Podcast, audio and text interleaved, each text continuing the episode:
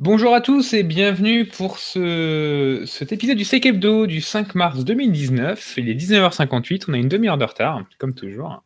Euh, donc bah, pour cet épisode, je suis euh, avec euh, Jill. Salut Et je suis avec Mi. Salut et donc Morgan ne pourra pas être présent cette fois-ci.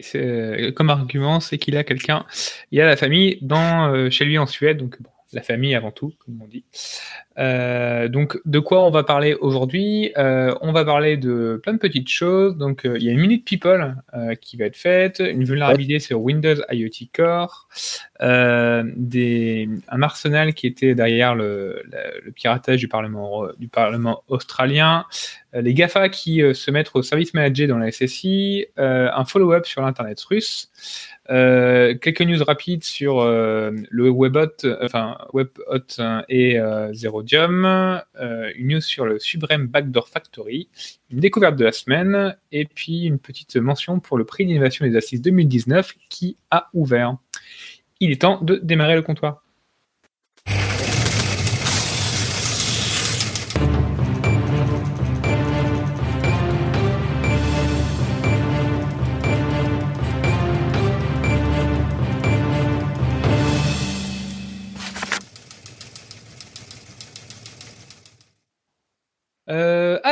Gilles, euh, t'as une minute people. Hein. ah ouais, je me un peu en mode public, en mode voici, tu vas nous raconter ça, les exactement. je me suis dit, il faut pimenter un peu nos épisodes. Euh, si on mettait une minute people. en fait, c'est surtout une news qui a été reprise un peu, un peu partout sur le fameux adolescent qui a fait des millions en piratant, enfin plus exactement, qui a sur deux ans d'activité de Bug Bounty, atteint le million de dollars. Alors, j'ai pas vérifié euh, trop la source. Ce qui est intéressant, c'est le cliché total euh, du, euh, du bonhomme. Donc, il s'agit de Santiago Lopez qui a 19 ans, euh, on nous refait toute son histoire. Hein. Il a commencé à 16 ans euh, et dans une interview à la BBC, euh, il dit oui, j'étais effectivement un peu tenté de faire, de tourner Black Hat, mais en fait c'est trop dangereux à cause de la prison, hein, donc c'est beaucoup mieux sur les bug bounty. Ça fait une belle pub hein, pour les bug bounty dans le, dans on va dire l'espace médiatique commun et non plus dans la presse spécialisée. Euh, ce qui est intéressant, c'est de voir que bon, ben, il y a des gens qui arrivent effectivement à faire de l'argent. Et dans l'article de, de Blipping, on a un peu de, on a quelques chiffres.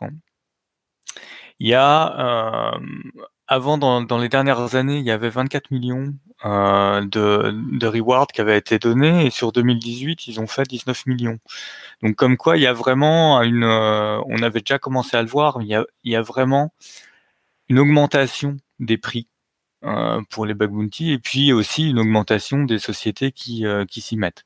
Bon, après, euh, ce qui lui a rapporté de l'argent, c'est quand même de trouver des exploits intéressants sur des grosses plateformes, hein, sur des gros acteurs. Bon, il est sur donc, la plateforme, c'est HackerOne. Ouais, ce que je viens de voir, c'est HackerOne. Il est que sur HackerOne il fait pas, il fait pas plusieurs plateformes parce qu'il y en a quand même quelques-unes qui sont assez connues, quoi. Non, parce que c'est People. Donc, euh, en même temps, ça a dû être poussé par euh, la communication d'HackerOne à la presse, qui a repris en disant chouette, un gars jeune, million, headlines, clics, argent. Et, euh, et, Prostituée drogue. du coup, voilà. On a, il y a aussi un petit graphe sur les outils utilisés. Donc, apparemment, HackerOne, ils ont des stats intéressantes Ouais, il a eu le temps de creuser sur est-ce qu'il est public, mais sur les outils utilisés pour faire euh, pour repérer les vulnes sur les sites web et les systèmes. Euh, donc je suppose qu'ils suivent à peu près ce que font euh, ce que font leurs membres. Et après oui bah il y a on a son historique hein, si on va sur, sur la plateforme et il est ranké deuxième. donc ils n'ont pas pris n'importe qui non plus. Hein. Mais c'est intéressant, ça confirme qu'on a euh, qu'on a une augmentation du recours au bug bounty, qu'on a une augmentation des primes. Ce qu'on avait vu avec euh, GitHub, hein, GitHub qui a levé le plafond.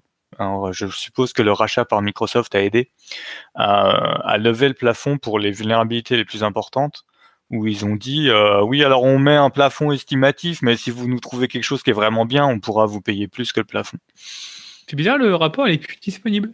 le lien, ils ont fait sauter le lien. Ah. Ouais, je sais pas ce qu'ils ont dessus, etc. Mais ouais, mais pour répondre sur ton sujet enfin pour compléter ton sujet euh, des bug bounty, je pense que ça enfin même en France, on peut le voir assez facilement.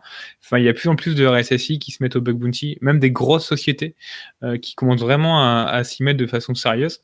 Et euh, alors pour ça que j'aime plus trop quand on dit oui l'innovation du bug bounty, maintenant c'est, enfin c'est vraiment devenu quelque chose qui est entré dans les mœurs de tout le monde. C'était assez compliqué au début, c'était surtout la partie achat par exemple pour les grosses sociétés.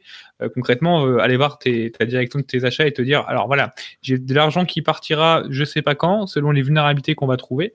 Euh, et donc, en gros, tu n'avais pas, de, pas de montant de dire, voilà, je sais pas, quand tu prends une prestation de service, tu vas payer 20 000, 100 000, 200 000 euros pour une prestation. Là, entre guillemets, ça dépendait vraiment, entre guillemets, bah, des, des bounties qui étaient, qui étaient trouvés. Alors, il y a des, ce que j'ai vu, c'est qu'il y a beaucoup de, enfin, il y a quelques sociétés en France, euh, des sociétés de services en sécu, euh, qui font un peu, euh, qui font un peu zone du milieu, zone de tampon.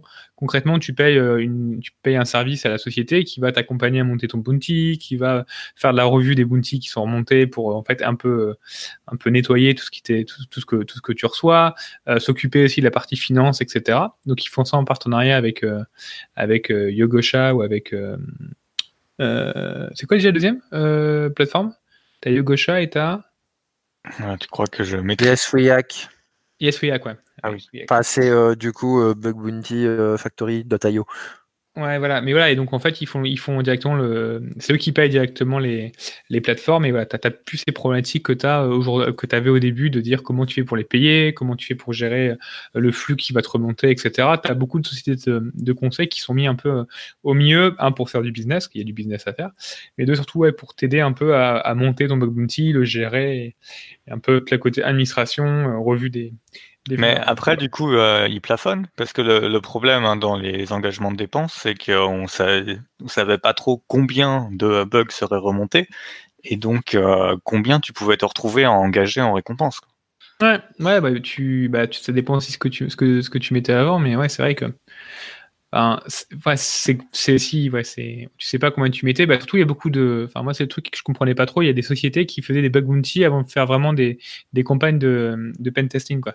Euh, de thèse d'intrusion. Euh, c'était tellement à la mode qu'ils disaient Attends, on va faire un bug bounty, sauf que le truc était déjà euh, trop hit partout. Donc, bah, les mecs, tant qu'ils répondent.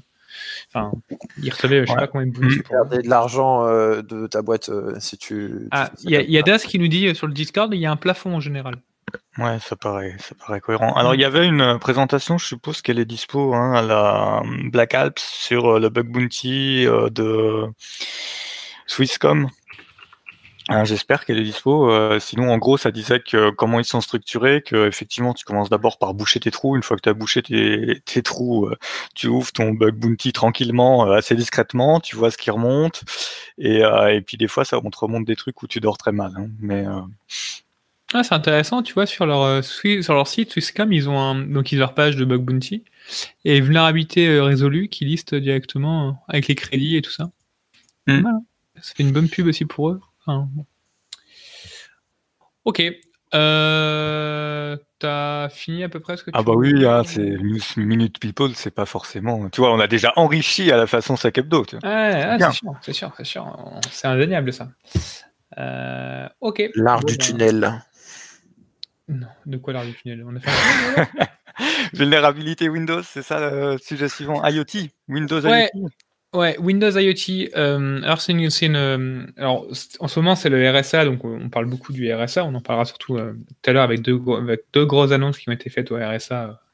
Je pense que tout le monde a entendu parler. Mais il y a une, conférence qui est moins connue, qui est à, dans New Jersey, la WPR Summit. Et donc, il y, a un chercheur d'un laboratoire de, de, de, de SafeBridge qui a, qui a en fait travailler sur euh, un OS qu'on entend peu, entre guillemets, euh, pour le, commun des, mortels, des mortels plutôt, euh, c'est Windows Core IoT. Alors Windows IoT Core, concrètement, c'est quoi? En fait, c'est une, sous-couche en fait de, Windows 10. ça dépend en fait les versions.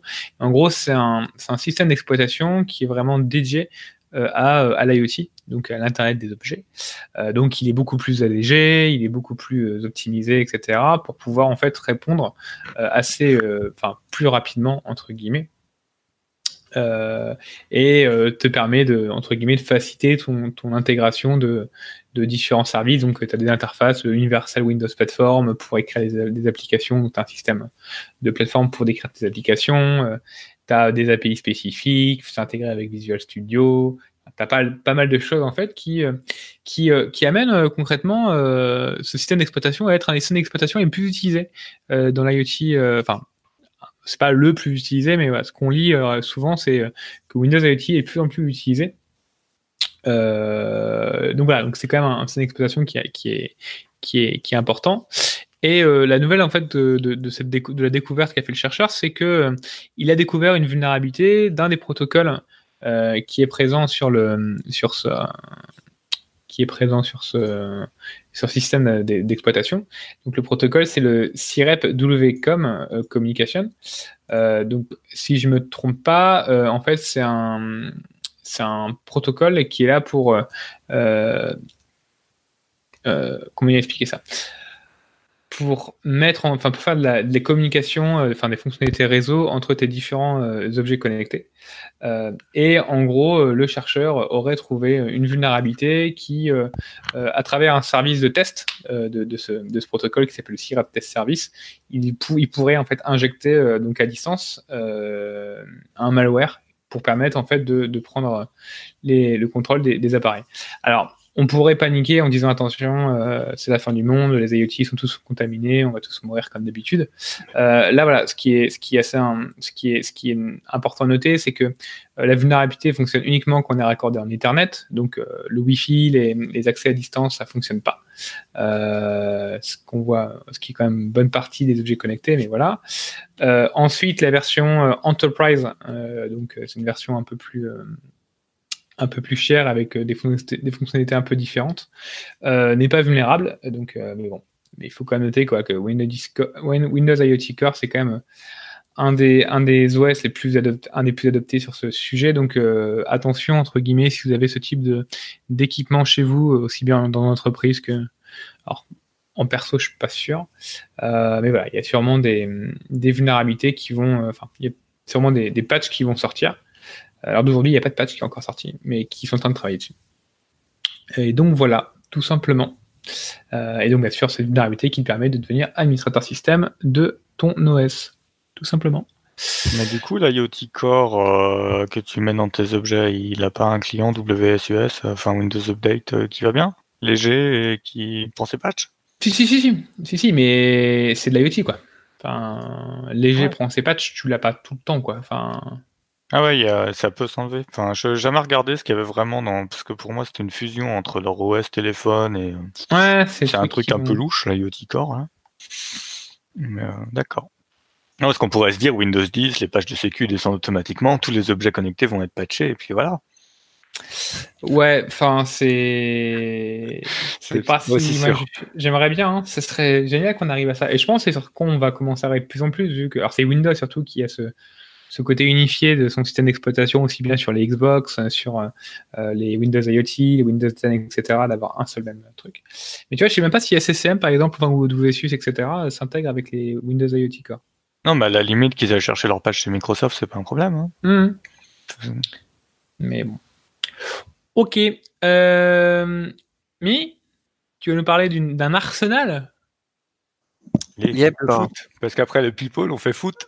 Oh putain. Ah ouais, non, non, non, non, je te suis pas là-dessus, Gilles. Non, non, non, non, non, non, tu, tu arrêtes, Gilles. C'est, c'est fini, ça. Donc, euh, oh. nous allons parler effectivement d'un arsenal, mais pas celui dont tu sous-entendais, et ni encore, encore notre arsenal euh, classique euh, où des munitions et des armes sont rangées, mais d'un arsenal numérique, euh, l'arsenal numérique euh, qui est derrière euh, l'attaque, selon le blog de Yoroi et les informations qu'a publié le compte Twitter. ah oui, d'ailleurs, il faudra qu'on en parle ça. Donc l'Australie a fait un compte Twitter aussi à la manière de la, du compte Twitter US pour notifier quand un malware est publié pour du state ou autre. Bon, en général, c'est du state. Hein. Principalement aux US, on a eu que ça. Et donc, l'Australie a aussi un compte Twitter pour ça. Donc, euh, un compte à suivre. Et euh, derrière, bah, suivez aussi le compte sur Risk Total qui est affilié pour récupérer les informations. Donc, euh, à propos du Arsenal, de l'Arsenal, ils ont publié une DLL qui s'appelle Lazy Cat, qui est un espèce de Mimikatz un peu modifié et euh, qui euh, est euh, facilement pluggable sur du Metasploit, du Empire ou autre. Il y a une autre DLL un petit peu plus loin qui est powercats.dll, même chose, mais sous une forme différente. et enfin, le recon de module. donc le PowerCats est totalement différent de l'outil qui existe en open source, qui est fait par DigiPenguin. Euh, par contre, euh, la DLL euh, Lazy Cats, lui ressemble assez fortement à Mimikatz avec des classes qui n'existent pas sur le programme original. Et enfin, il y avait un autre module, le PowerShell Agent, euh, mais il n'y a pas beaucoup d'informations dessus. Hein. C'est un truc euh, classique qui permet juste de faire un implant et après derrière vous faites un peu ce que vous voulez dessus sans un staker. Quoi. Euh, ce qui était intéressant de montrer avec ce qu'ils ont publié, hein, parce que l'analyse ça vient pas du Parlement australien. Hein. Euh, vient d'une compagnie autre, euh, donc euh, c'est à interprétation, c'est que le groupe qui les a attaqués est vachement basé sur de l'open source, mais il prend pas uniquement l'open source comme il vient, il revient aussi avec des modifications qui lui sont propres à lui, soit pour peut-être mieux travailler avec ses outils ou simplement pour ajouter ce qui lui manque en fait. Hein. Donc il y a, un vrai tooling derrière.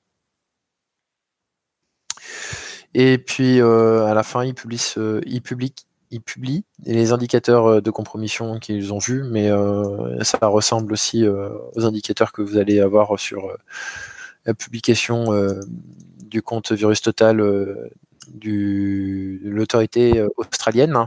Et une rôle Yara pour choper le payload, PowerCats et aussi pour l'Office Communicator qui est une DLL usurpée aussi, qui pourrait ressembler à Office, mais en fait, c'est pas ça. Voilà. Euh, ce qui est intéressant, c'est que l'Australie a publié, euh, enfin, euh, s'est fendu d'un vrai communiqué dessus. Il n'y a pas eu d'attribution, mais bon, il y a eu quelques signes dans le blog qui, vous orientent assez facilement sur où aller regarder. ils, ils disent pas le nom de la nation, mais bon, il est sous encore de. Euh, tu vois, the technical inside the attack, inspection that China was behind the attack is not confirmed in any way. Ouais. C'est pas confirmé. C'est quand même nommé dans le rapport, mais c'est pas confirmé. C'est nommé, mais pas confirmé. Voilà. Donc c'était intéressant, et puis pour une fois, euh, je parle pas des Russes. Ouais, c'est ah non, ils ont mis les gars à roule, etc. Les Australiens, c'est marrant parce qu'on parle très peu d'eux, je trouve, euh, mais ils font énormément de bonne documentation. Ils ont l'air quand même pas mal euh, rodés sur pas mal de sujets en, cyber. Franchement, c'est assez intéressant à chaque fois quand tu lis les documents qu'ils font ou euh, leur système et tout et tout. Donc, bon là c'est Yoroi qui fait qui fait ce truc-là. Yoroi, c'est quoi comme boîte? Je connais pas du tout. Je crois que c'est italien. Non, je me trompe peut-être. Moment que je suis pas Regardez eux. Euh, Yoroi, c'est a armure japonaise. C'est le moment un peu culture de la journée. ça doit être japonais alors.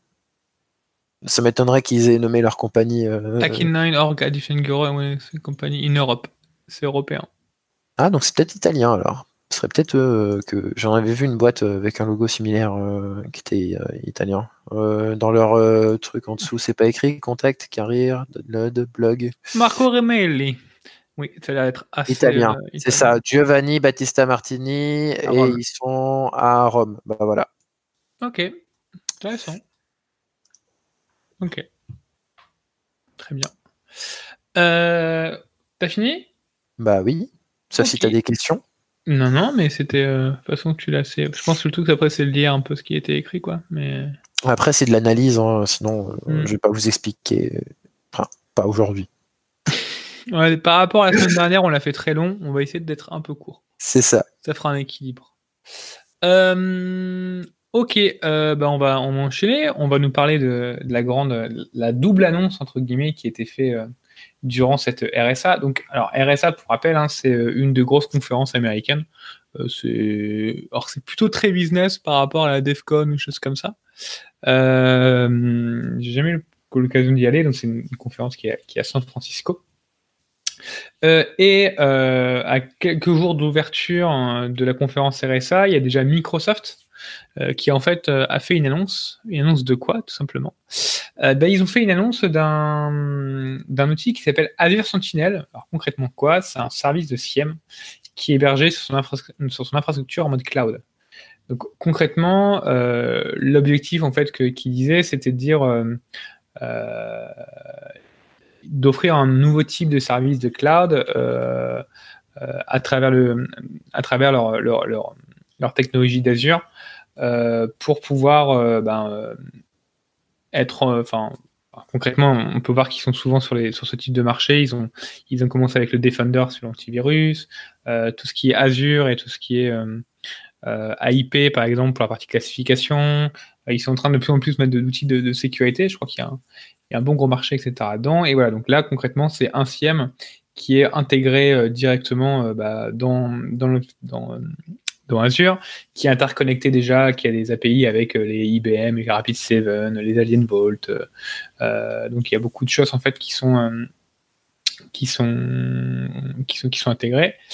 Enfin non, ce que je dis, plutôt avec AWS, Checkpoint, Cisco, Silence, F5, Fortinet, Juniper, différentes, solutions. ce qui est assez intéressant, c'est sur le sujet Office 65, par exemple, il promet une ingestion gratuite des différents journaux d'activité qui sont Office 65. Euh, donc voilà, donc c'est c'est ce qu'ils ont, c'est ce qu'ils ont entre guillemets présenté. Le truc un peu différenciant, c'est le fameux apprentissage automatique, l'IA euh, qu'apporterait Azure. Donc euh, Microsoft travaille pas mal sur ce qui est intelligence artificielle depuis pas mal d'années et voilà, en gros leur leur leur SIEM aurait une, fonctionnalité qui s'appellerait Fusion. qui ferait concrètement de la corrélation de différentes activités suspectes euh, qui seraient qui réalisées et ferait de euh, et en fait apprendrait automatiquement pour détecter des nouvelles vulnérabilités. Je mets bien les guillemets, vous ne me voyez pas, mais voilà. C'est une pré, euh, une pré, une, pré-sortie, il faut tester, etc. Après, la, vraie question, c'est est-ce que tu vas pousser entre guillemets tous tes logs dans un, dans un SIEM sur, sur Azure? Est-ce que tu as confiance de mettre tes logs de sécurité là-dedans? Il y a une vraie question qui va se, qui va se poser parce que voilà, c'est alors, déjà, Microsoft l'a fait, et puis voilà. Et, euh, le jour de, la, du RSA, Chronicle, donc, qui est euh, la société qui, de sécurité d'Alphabet, donc Alphabet qui est la maison mère de Google, c'est bien un peu compliqué maintenant, vient en fait de, voilà, aussi, ben, aussi parler, enfin aussi présenter son, son nouvel outil qu'il sort. Donc c'est vraiment le premier outil par contre là de, Enfin, c'est le premier produit, ils avaient racheté Virus Total euh, il y a un an à peu près, où ils ont fait énormément de beau boulot dessus. Enfin, moi, je discute avec pas mal de, personnes qui font de la, la, reverse engineering, de la threat intel, des choses comme ça, et ils me disent beaucoup de, beaucoup de compliments sur ce qu'a fait, euh, Google, enfin ce que fait euh, Chronicle sur. Ils ont fait aussi autre chose. Euh, ils ont publié en fait cet après-midi. Euh, donc ils vont étendre en fait de un mois toutes les souscriptions et le backtracking qu'on pouvait faire gratuitement. Il va y avoir une option aussi euh, parce qu'ils ont annoncé aussi pour Vue Total en même temps. Mmh. il y a un an de backtracking aussi sur des. L'ensemble. Backtracking. explique ce que c'est backtracking pour ceux qui ne connaissent pas. vous revenez en arrière et vous pouvez faire des recherches sur des faits précédents. On va dire ça comme ça revenir sur ces pages, je crois. C'est, euh, enfin, et euh, surtout, moi, il y a un truc euh, qui m'intéresse assez enfin, qui m'intéresse fortement, c'est qu'on va pouvoir enfin pouvoir se déplacer. Ah punaise, eh, c'est vrai, je suis muté, désolé messieurs. Re, c'est mieux. Mais je t'entendais, moi? Oui, mais pas sur Discord. Je me fais spammer. J'avais muté.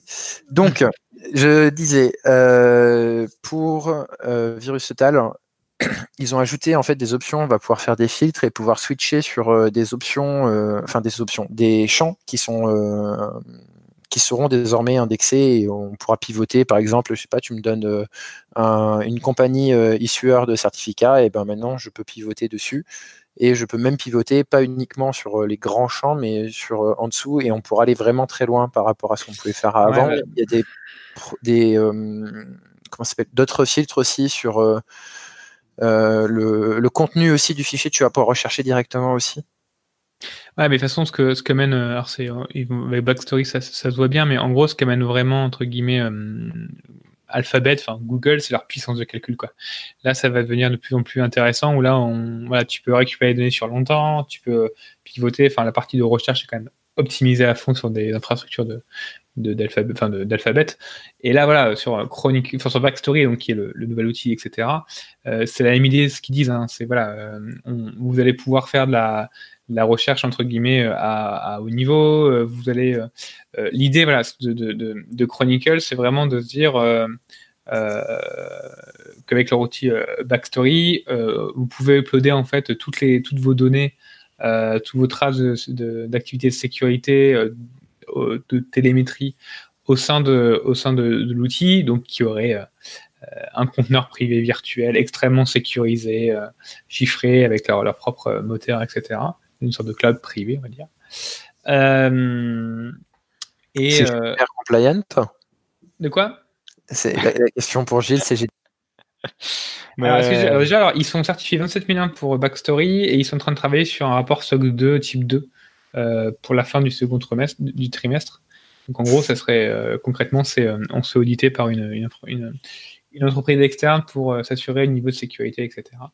Mais bon, la vraie question, voilà, c'est de dire. Euh, alors, ce qui est intéressant avec Backstory, c'est, euh, enfin avec avec Backstory, c'est que le prix, ça dépend pas du nombre de logs que tu envoies ni le temps que tu stockes tes logs. Ça va dépendre de la taille de l'organisation. En gros, ce qu'ils disent, c'est, je cite, ce modèle combiné avec une infrastructure capable de s'étendre à une échelle sans équivalent permet un niveau d'analyse, d'investigation et de chasse qui ne serait pas autrement possible. Voilà, donc en fait, ils essaient de se démarquer par rapport au, classique, euh, entre guillemets, QRadar, Splunk, euh, euh, Loglogic ou je ne sais quoi. En gros, voilà, c'est, tu peux mettre autant que tu veux, autant de logs que tu veux, dans autant de temps, et tu peux vraiment par rapport à la taille, la taille de, société. Alors, je sais pas comment ça marchait vraiment, concrètement. Mais moi, ce que je me dis, c'est que au moins ça va un peu euh, bouger un peu les, mastodons, euh, les mastodons du CIEM que sont bah, justement IBM, que sont Splunk, etc., qui sont des tarifs assez hallucinants euh, et qui sont un peu, voilà, un peu hallucinants, qui vont peut-être vont peut-être un peu bouger par rapport à ça. Par contre, il faut se dire qu'en parallèle, si imaginons que quelqu'un a envie de quelqu'un envie d'aller sur sur Backstory, euh, de, de, Chronicle. il faut dire qu'il faut uploader ces logs sur, euh, bah, sur le système. Donc déjà, va uploader tes, euh, gigas et tes gigas, etc. de logs. Il faut s'accepter aussi de dire pas que tu veux mettre tes logs de sécurité sur un, sur un, système en cloud. Concrètement, ça va être, ça va être tu peux faire du CIEM dans ton en cloud, euh, que tu vas, voilà, il y, a plein de choses qui sont, qui sont compliquées pour beaucoup d'entreprises, je pense. Pour les petites sociétés qui ont des PME, etc., ça peut être très intéressant, je pense. Des petites sociétés qui n'ont pas de nécessité vraiment de partager des données dans le cloud, de sécurité et tout. Société qui faire de la réponse à incident avec des analystes. à mon avis, elle va plutôt tout externaliser. Hein. Oui, oui, c'est vrai. Oui, c'est vrai. Parce que... Et puis, je suis pas sûr que tu puisses arriver avec une petite PME dessus. Hein. Pour moi, je pense qu'il y a un entry level euh, à un certain nombre d'utilisateurs. Euh. Non, non, dans leur, euh, dans leur, ils ont mis, ils ont dit en gros, ils ont fait, faut que je retrouve quand j'ai lu, ils disaient, voilà, on a, on a passé, voilà, on a testé l'année dernière en gros de, de sociétés de 500 à 500 000 employés. Donc vraiment, ils veulent, ils veulent faire tous les niveaux quoi. Euh, mais voilà. Après, le truc aussi, c'est qu'il faut dire, euh, ben, en fait, quand tu vas uploader, euh, par exemple, tes logs, parce que tu veux faire de l'investigation, etc., parce que c'est quand même l'objectif principal, c'est vraiment faire de l'investigation et pas du SIEM, pas de la détection classique, mais c'est vraiment, bah, tu veux chercher ce qui s'est passé avec ton virus ah. total qui est relié, etc. Il faut que tu uploades tout et il faut surtout que tu dises, bah, tu t'es fait attaquer, quoi. Donc, je sais pas. Enfin, moi, j'ai un peu de mal à voir comment ils se positionnent vraiment sur ces sujets-là, mais hmm. je sais pas ce que vous en pensez, vous. Et ils le mettent en, solution en live ou pas Ou c'est vraiment qu'un outil en fait de, réponse à incident où tu vas l'utiliser a posteriori de ton attaque? Enfin, Moi, ce que j'ai cru voir, c'est de la a posteriori en fait, pour a posteriori. C'est ça qui m'avait un peu étonné. Euh, mais je peut-être, enfin, peut-être des gens pourront me contredire si je me suis trompé, quoi. Mais euh, euh, ça, moi, aussi, hein, j'avais compris que c'était ça. je crois, la mort. Euh, ouais, bon, après, ce sera à suivre hein, de voir euh, des cas, des, retours d'expérience sur ce que les gens en ont fait quand ils l'ont utilisé. je pense que c'est ce qui nous donnera un peu plus de vision sur l'intérêt de la chose. Après, bon, si c'est Google qui fait de la data sur des volumes de données énormes, ils sont bons. Donc, ouais, bah voilà. aussi de voir la différence entre du Curadar ou du Splunk face à Google. quoique Splunk est pas mauvais, mais. Splunk est pas mal. C'est pour ça qu'il faudra des retours d'expérience de gens qui font déjà du hunt ailleurs, dans d'autres entreprises, enfin, qui font de la réponse à un incident et qui vont pouvoir dire Ah, bah, effectivement, en comparant, il y a un avantage dans tel et tel cas, quoi. Il va falloir des entreprises qui acceptent d'y aller aussi. Après, ouais, presque, ils, ont, ils ont aussi une stratégie, là, Google, sur ce sujet-là, enfin, de Google, euh, Chronicle, je du mal dire Chronicle, c'est qu'ils ont fait des partenariats, donc avec euh, Proofpoint, avec Avast, euh, avec Sentinel, ah, j'ai pas vu Sentinel, Virus Total bien sûr, c'est eux, hein, avec les mecs du Parcase, pour en fait intégrer, récupérer des données en fait des renseignements de menaces et directement les intégrer dans leur outil. Et en fait, tu as déjà ces, ces informations-là dans l'outil. Quand tu cherches ces données, en fait, ils utilisent tous ces, tous ces données de menaces pour euh, bah, être un peu plus pertinent. Mais comme tu dis, en façon de toute façon, faudra, faudra le tester un moment. Faudra, je pense que des gens vont sûrement être très curieux et vont vouloir un peu regarder, voir ce qu'on peut faire. Mais bon, je, je, suis un peu vraiment dubitatif, quoi. Je sais pas. Enfin, imagine une grosse société qui a des terras de données, euh, elle doit uploader tout pour pouvoir faire l'analyse. ouais, mais mais ça, après, euh, c'est pas. Enfin, ça, a déjà été fait. C'est comme pour Amazon, on peut te mettre à disposition un lien euh, dédié et tu vas taper dessus directement dans un DC, par exemple. Donc, euh, tu as une vraie bande de passante, une vraie bande passante pour ça. en soi, je pense que le volume de données, oui, peut être un problème, mais enfin, je pense que ce ne sera pas un problème longtemps. Si tu es une grosse boîte, à mon avis, tu as déjà des bons accès, donc tu dois pouvoir balancer assez fort. ce, sera, surtout politique. Hein. Le, choix, le choix, il sera politique, c'est tout. Moi, je vois plus un problème de politique là-dessus pour l'instant. Après, c'est, j'aimerais bien jouer avec. Hein. Ah, moi, c'est même, moi, en fait, c'est plutôt, moi, je serais que de savoir les coûts. ouais, aussi. J'ai une vision, de, de coûts de, de gros, gros, euh, de gros SIEM. Enfin, je dirais pas, entre guillemets, quel type de SIEM j'utilise dans les gros et c'est très cher. Et je serais curieux de savoir, entre guillemets, combien, entre guillemets, ça serait. Donc, ils disent par rapport à la taille de la société, mais à combien tu serais. Et franchement, euh, ça peut être. Euh, ça peut vraiment faire un petit mini bon entre guillemets, dans le milieu, parce que les SIEM, enfin, c'est. J'ai une astuce pour toi. Tu crées, tu crées une filiale, une société indépendante tu, tu la charges de, travailler euh, sur, euh, sur ton, ton, périmètre de sécurité. Donc, du coup, tu sous-traites. Et donc, techniquement, ta société est indépendante. Et donc, tu peux avoir les bonnes licences. Ouais, après, je pense que leur politique commerciale ne va pas laisser passer ça. Mais... ok. Je réfléchis à avoir accès, moi ok, euh, bon ben, euh, je pense qu'on a fait le tour. Jill, tu vas nous faire un petit, euh, une petite suite de ce qui s'est passé en Russie et de leur. enfin oui, non, on avait parlé un peu de, de la Russie et on avait dit c'est un État qui a commencé très tôt à prendre le contrôle d'Internet et s'assurer de presque de pouvoir créer un deuxième Internet chez eux. Ça a été un peu plus loin où euh, on a dit récemment euh, ils vont se préparer à un split DNS, enfin être en mesure d'avoir un DNS interne et de faire tourner leurs services tout seul mm. euh, comme des grands. Et on avait dit du coup, enfin on était remonté un peu dans l'historique de la Russie. Et là il y a un article qui est sorti sur Ulysse avec vraiment l'historique. Alors, il faut pas regarder l'article pour la fin hein, euh, sur ce que fait. C'est absolument pas intéressant.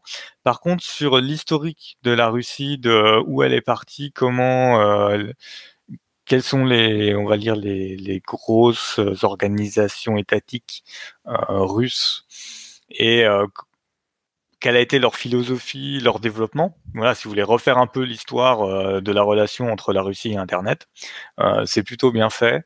Euh, ça se lit bien. Après, il n'y a pas tout. Mythe a repéré un truc sur une ambiguïté, je crois. Il, est reparti. Non, non, je suis là. oui, c'est plus une histoire d'interprétation. Après, bon, c'est, je, entre ce que fait une agence gouvernementale russe, enfin, c'est toujours délicat en Russie d'avoir euh, le rôle exact de l'agence gouvernementale. C'est une agence qui n'est pas officiellement, euh, qui est pas officiellement euh, reconnue comme étant une agence gouvernementale, mais bon, On va dire qu'elle est lien très étroit avec le pouvoir. Voilà, c'est comme ça, qu'on dit en diplomatie. On peut dire qu'elle habille sur le même palier aussi, mais bon. Donc, si vous voulez euh, remonter un peu l'histoire, voilà, on vous met le lien et puis vous pouvez aller lire ça tranquillement. Et vous croyez que c'est pas, une, pas c'était une blague en fait? Vu que le test est prévu le 1er avril, peut-être qu'en fait euh, c'est une grosse blague. Hein. peut-être, peut-être, mais vu l'historique. Je pense pas que tu fais une loi pour faire une blague, mais après, ah, ils vont peut-être très loin pour les blagues. Ouais, ça fait une blague à plusieurs, hein. ah, plusieurs dizaines de milliards. ouais. Ça ah, franchement, elle serait drôle, quoi. Mmh. Ah bah, à X milliards, ouais, elle serait drôle. Et je pense qu'on s'en rappellerait souvent. Ah bah, ok, euh, bon, on, va, on va continuer. Alors, c'est deux, euh, petites news, entre guillemets, euh, rapides. Alors, la première, c'est, on en a déjà parlé, hein, je pense qu'ici, pendant pas longtemps, enfin, pendant, pas mal de temps. c'est sur W3C, donc, qui est, l'organisme un peu d'internet qui, définit un peu les, les grandes règles, les, les, grands standards du web, qui a officialisé donc hier, si je me trompe pas, le 5 hier aujourd'hui, euh, je vais me tromper, c'est le 4 donc hier, la spécification web hot Alors, je sais jamais le dire, c'est web hot n ou web webhot ou tu dis comment comme je peux, hein. WebOSN, voilà. WebOSN, voilà. Euh, comme standard officiel par la W3C. Euh, et euh, ça veut dire que on arrive. Alors c'était un peu, on s'en doute un petit peu parce qu'il avait été promu déjà l'année dernière en tant que candidate recommendation pour. donc c'est l'étape qui est obligatoire pour pas devenir standard officiel. mais donc c'est, ça va amener peut-être une, belle révolution dans les authentifications web. Alors pour rappel, un Web WebOTN très rapidement, qu'est-ce que c'est? C'est une API qui permet d'implémenter sur la couche web la technologie d'authentification qui qui s'appelle FIDO2. Alors FIDO2 concrètement c'est quoi? C'est euh, au mieux d'utiliser euh, des mots de passe euh, et de stocker des mots de passe sur les serveurs de je sais pas de développer.net, de Gmail ou je ne sais quoi. Ben, en fait, on utilise des protocoles cryptographiques qui permettent tout simplement de s'authentifier avec avec bah, tout simplement la reconnaissance faciale, un dongle USB, etc en fait, on, joue en fait sur, un, sur une, une biclée en fait qui est générée, enfin une, clé publique et une, clé privée, où en fait la clé publique euh, sera envoyée au service web qui la stockera, donc ça sera un peu son, moyen de vérification de la base de données. Et puis la clé privée, logique, comme toute logique, hein, elle reste chez soi, bien protégée. Et en fait, on utilise en fait ces clés privées pour faire ce mécanisme d'authentification sur euh, avec la avec le, comparatif de clé publique. Donc c'est ce qu'on utilise en classiquement hein, dans les authentifications euh, client-serveur euh, de les, classiques. Là, l'idée c'est vraiment qu'on pourra l'implémenter sur bah, tous les, sites web en tant que simple utilisateur. donc voilà, c'est un, une très belle révolution. c'est plus ça va pousser de plus en plus FIDO2 qui est une qui est vraiment un, une, technologie qui va être de plus en plus utilisée. On commence à la voir apparaître de plus en plus, mais là, il y a vraiment un, vrai marché à voir. Euh, en plus, Windows 10 l'intègre déjà, Android l'intègre déjà bien. Euh, le YubiKey, euh, je crois que c'est la 5, je crois qu'il l'intègre aussi. On aura plus en plus. Donc maintenant, ça va être, bah, ça va être plus qu'à déployer tout ça, suivre un peu où ça en est, et et puis voilà. Euh, deuxième news très rapide. Alors, limite, je m'étais dit que j'aurais dû la faire ensuite après ta, news sur les bug bounty, euh, Jill. Euh, c'est Zerodium, donc notre fameux Zerodium, donc qui est le ex Vupen, ex Vupen, etc., ex du Montpellierien Vupen, qui est un vendeur, un broker de, de Zero Day qui est, assez connu, euh, qui permet d'avoir une vision assez, amusante de quelle valeur a un, quelle, application est extrêmement euh, a peu de failles ou pas, c'est suffit de regarder le prix entre guillemets des vulnérabilités. Et justement, Zerodium a annoncé un, plan euh, où ils offrent 500 000 dollars, donc un demi-million de dollars pour des vulnérabilités zero day sur les technologies Hyper-V et VSphere donc euh, c'est quand même pas mal. Euh, donc voilà, donc on, se rend compte que, bah, que c'est un nouveau, entre guillemets, euh, c'est une nouvelle cible de, pour, les, pour les chercheurs, attaquants ou gouvernement, de pouvoir, entre guillemets, contaminer directement l'hyperviseur. Donc concrètement, c'est la base qui va héberger les machines virtuelles que vous utilisez, donc aussi bien sur VMware avec les ESX que sur votre Hyper-V avec les, Microsoft, pour ben, tout simplement ben, contaminer déjà l'hyperviseur qui est le socle pour remonter, je pense, progressivement vers les machines virtuelles. Il y avait pas mal de, je sais plus quel, c'était quelle conférence où des Chinois avaient trouvé des vulnérabilités sur VMware, euh, enfin sur les vSphere, etc. Il y a plus en plus de travaux justement sur ce type de vulnérabilité. Pourquoi il y a de plus en plus de travaux? C'est que tout simplement, l'utilisation en fait des machines virtuelles est totalement démocratisée. Tout le monde utilise ça, SAP utilise ça, euh, euh AWS utilise ça, enfin tout le monde utilise ça. chaque société, même concrètement, même dans le milieu industriel, on utilise maintenant de plus en plus de d'hyperviseurs et de machines virtuelles parce que ça réduit les coûts, etc. Donc voilà, donc à suivre. Euh, je pense que c'est assez intéressant à, voir. Euh. Moi, je parie que dans une semaine, on a, ils annoncent qu'ils ont, qu'ils ont, qu'ils ont payé quelqu'un. La fois dernière, ils avaient fait ça avec les iPhones. Ils ont trouvé en quelques jours, euh, ils ont payé quelqu'un il y a quelques jours. Moi, j'annonce une semaine. Donc, on est le 5. J'annonce que la semaine prochaine, je dis qu'ils ont annoncé qu'ils ont trouvé, qu'ils ont chopé une vulne, enfin qu'on leur a vendu une vulne. Quoi. Moi, je dis deux semaines. Deux semaines? Bon, tu dis quoi, toi? Et puis, euh, je peux même dire même un mois, parce que honnêtement, euh, ils sont très très en dessous du marché de la vulnérabilité euh, hyperviseur actuellement. C'est entre 1 million et 1 million 5, voire 2 millions. ouais. Mais ouais. c'est des chiffres qui datent de fin 2018. Hein. Je n'ai pas vérifié récemment, mais. Et Microsoft avait augmenté son bug bounty jusqu'à 250K pour les vulnérabilités sur euh, l'Hyper-V aussi, je crois. Hein. Ça fait partie de leur, leur plus gros scope.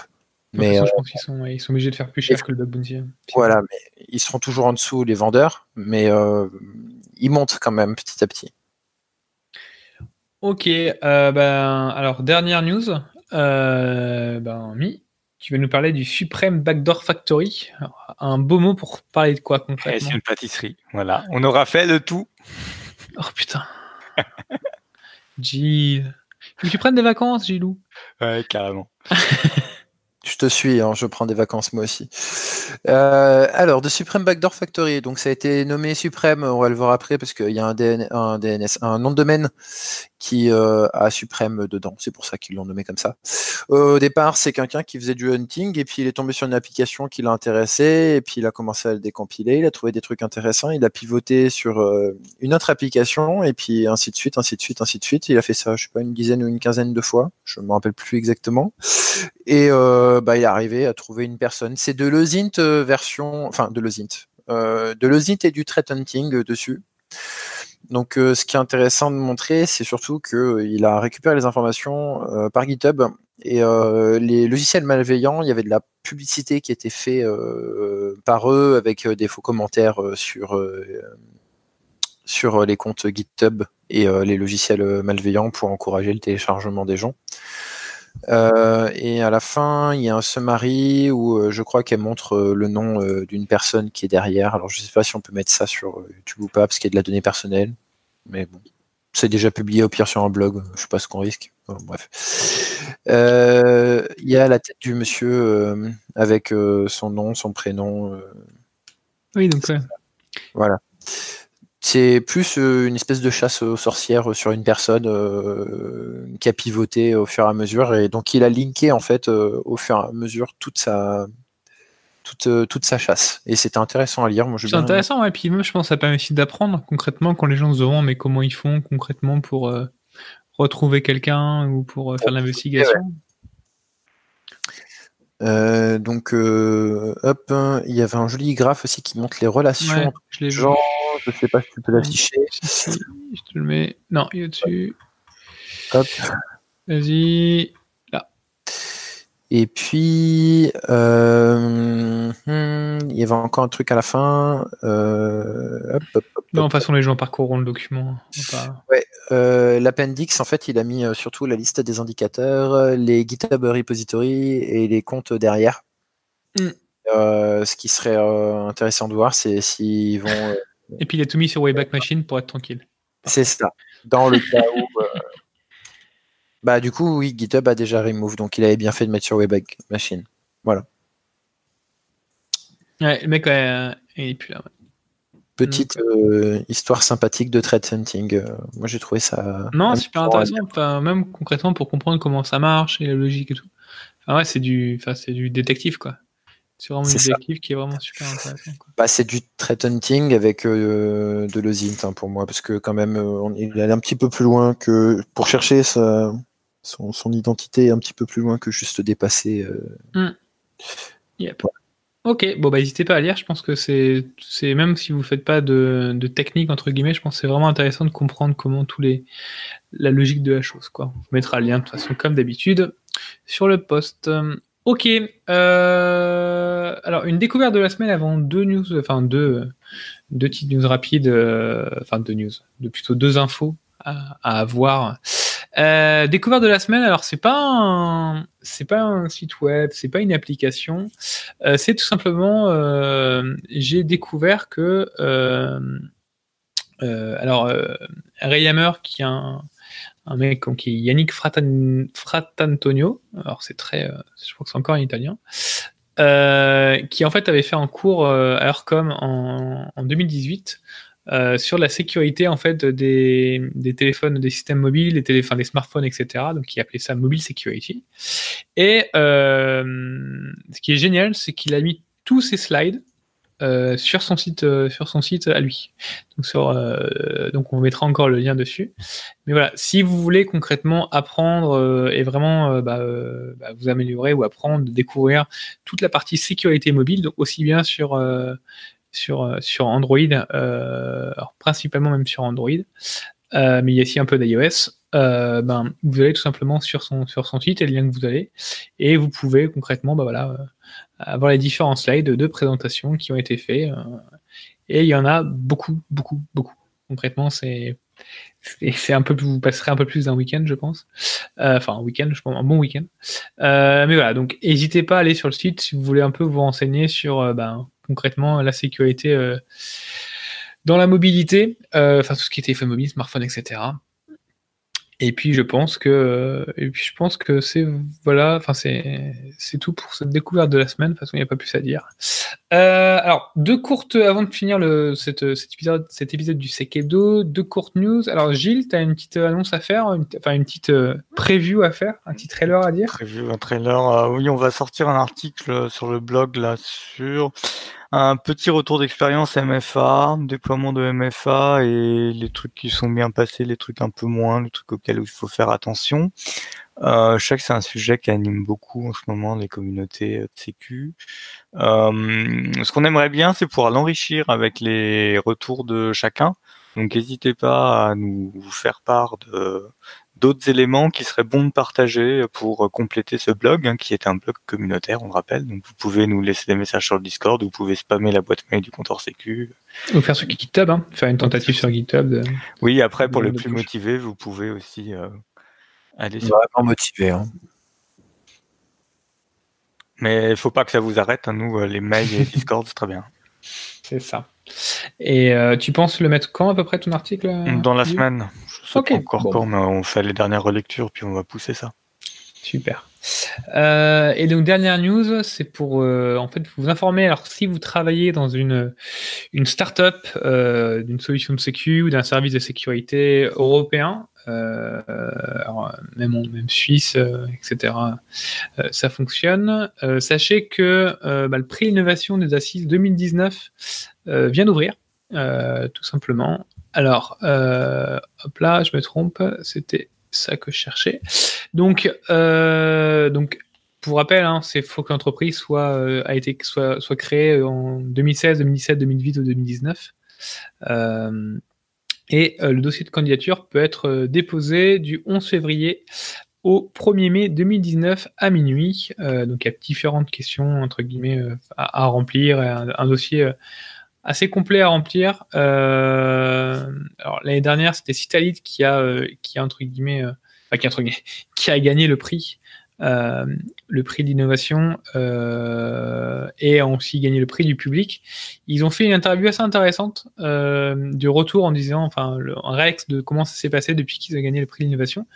ce qui est ça, bah, ce qu'ils expliquent vraiment, c'est qu'ils ont ils ont vraiment gagné en autorité, en levée de fonds, c'était extrêmement euh, intéressant pour eux. Ils ont dit voilà, que ça a eu un, énorme impact pour euh, euh, rencontrer des, sociétés, des clients. Ils ont, ils sont en train de enfin, ils mettent en place, ils, ils déploient leurs solutions chez, de nombreux clients qu'ils ont rencontrés aux assises.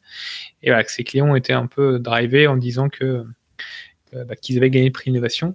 Parce que pour rappel, ce que vous gagnez quand vous gagnez le prix d'innovation 2018, c'est un stand aux assises de la sécurité, qui est en octobre, qui est un peu la conférence de sécurité en France. Donc voilà, c'est assez intéressant. Et puis voilà, toutes les sociétés qui ont gagné, donc il y a Citalid, Alcid, vous connaissez bien pour la partie Active Directory, CryptoSense, Centrio, Idexi. c'est des sociétés qui ont, qui ont pas mal, qui, font, qui sont vraiment intéressante. Donc voilà, n'hésitez pas à postuler. Donc vous allez sur le site des assises de, la sécurité et puis euh, vous pouvez euh, remplir votre dossier pour la 14e édition du prix L'innovation, tout simplement. Bon bah, je pense qu'on a fait le tour. Vous avez d'autres choses à rajouter ou vous voulez aller manger? On va aller manger. ouais, manger c'est une bonne option. Moi je valide. Ok, bon bah on va aller manger alors. Bon, bonne soirée à tous. Bye bye.